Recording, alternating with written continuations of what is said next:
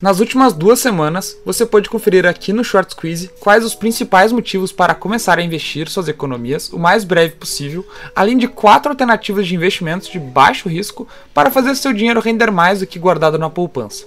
E nesse meio tempo, você certamente ouviu o termo Selic. Caso você ainda não saiba exatamente o que é a Selic e qual a sua função, seja muito bem-vindo ao Short Squeeze de hoje. O Short Squeeze é o podcast Dicas Curtas da Smart Money, o blog inteligente de investimentos. Eu sou Guilherme Guerreiro e estou acompanhado do Gabriel Ribeiro, que é head de produtos de alocação na Messi Investimentos. E aí, Gabriel, tudo bem? Tudo bem, Guilherme. Obrigado pelo convite. Vamos lá. Nós que agradecemos a sua presença, Gabriel. No episódio de hoje, o Gabriel vai nos ajudar a entender exatamente o que é a Selic e como essa taxa de juros impacta diretamente a sua vida e, claro, os seus investimentos.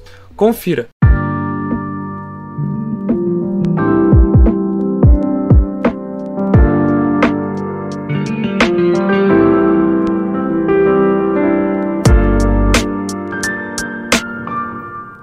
Se você acompanha os noticiários, certamente já ouviu falar da taxa Selic.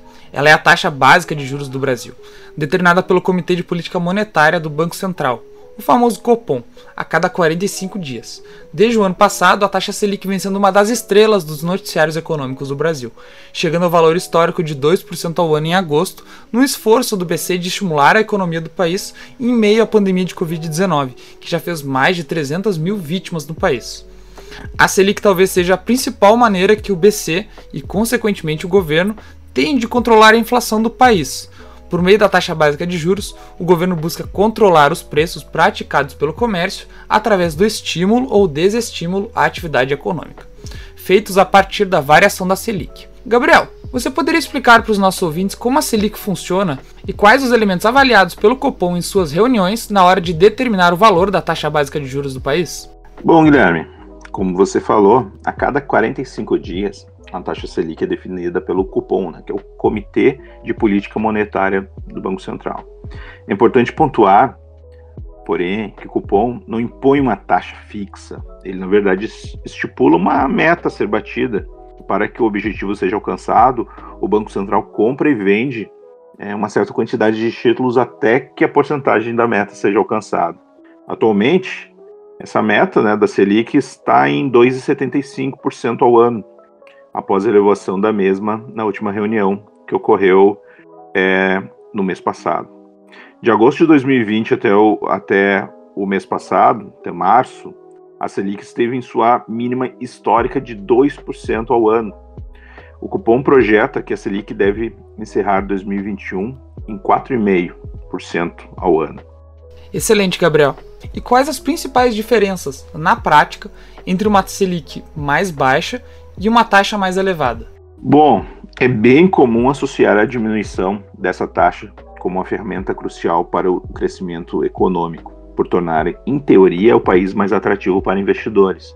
Na prática, porém, as coisas não são tão simples assim.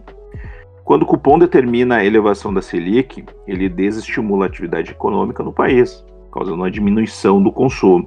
Ou seja, né, aumenta a taxa de juros, né, existe um custo maior para que a população é, faça suas compras, encha o carrinho, por exemplo.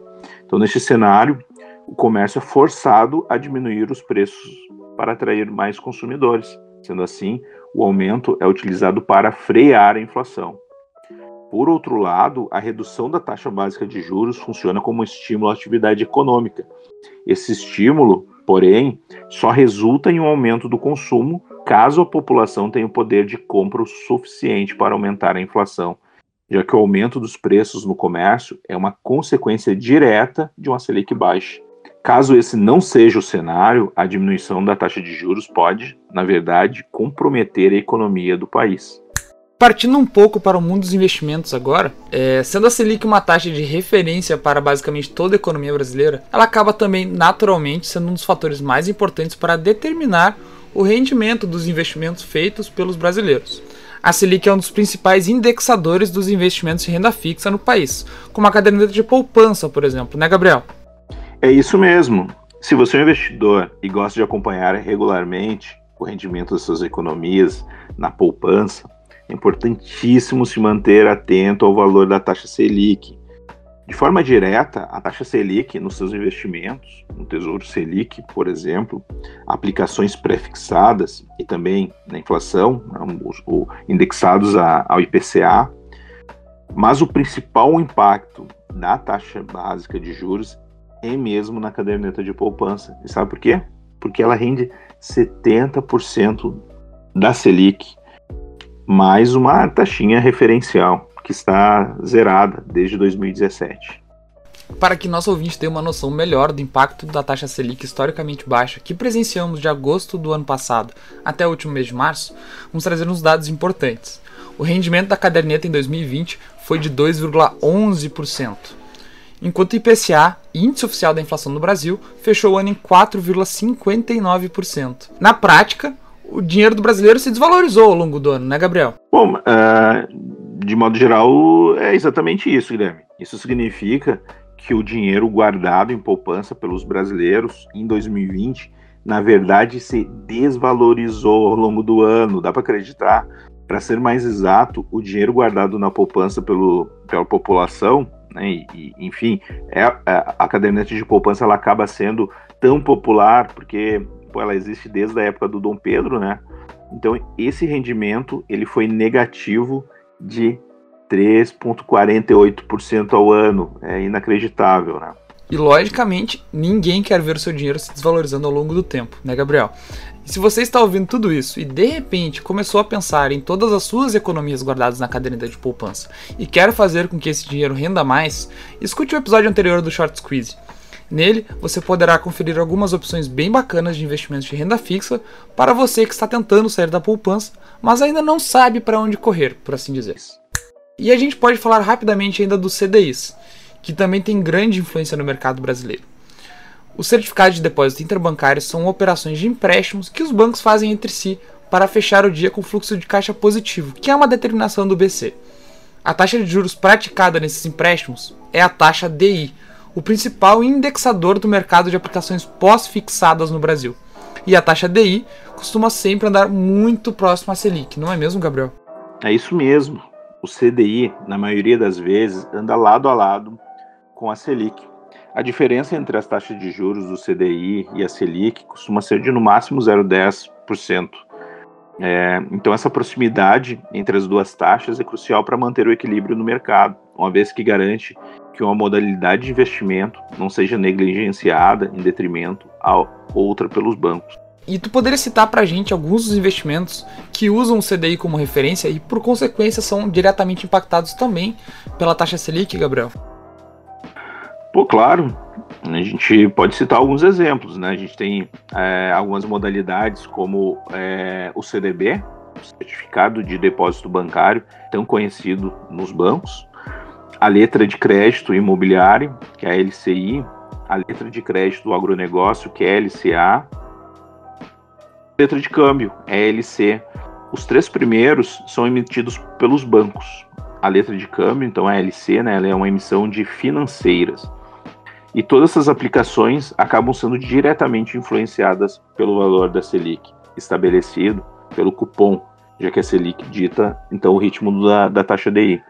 Então, é, aqui o, o, o, destaque, assim, é que, de modo geral, esses, esses veículos, eles são pós-fixados, ou seja, é, faz um investimento de um ano, só vai saber a rentabilidade dele ao final deste um ano, então, na medida em que a Selic é reduzida, os rendimentos desses investimentos são reduzidos também, na medida em que a Selic aumenta, os rendimentos do investimento vão aumentar também. Né? Então, aqui a gente também é, pode chamar a atenção que são a, o CDB ele tem a aplicação ainda do imposto de renda, né, sobre esse investimento, sendo e a LC também, e sendo que a LCA e a LCI são isentos de imposto de renda para pessoas físicas. E o Short Squeeze vai ficando por aqui. E eu gostaria de agradecer a presença do Gabriel no episódio de hoje. Foi um prazer te ter conosco, Gabriel. Guilherme, eu que agradeço a oportunidade de falar com os nossos ouvintes e fico no aguardo do próximo convite. Um grande abraço. Pode deixar. Certamente um dia a gente vai te chamar de novo, Gabriel. Foi um prazer mesmo te ter por aqui. É, eu espero que você, ouvinte, tenha aproveitado esse nosso episódio e que tenha entendido como funciona esse importante mecanismo da economia brasileira, que é a taxa Selic. Espero ainda que as informações passadas possam ser úteis para você e que a sua jornada no mercado de investimentos seja bem sucedida e lhe traga os frutos desejados. O Short Squeeze tem um novo episódio semanalmente, trazendo conteúdo toda quinta-feira para te deixar cada vez mais familiarizado com o mercado de investimentos. Até o próximo episódio. Tchau, tchau.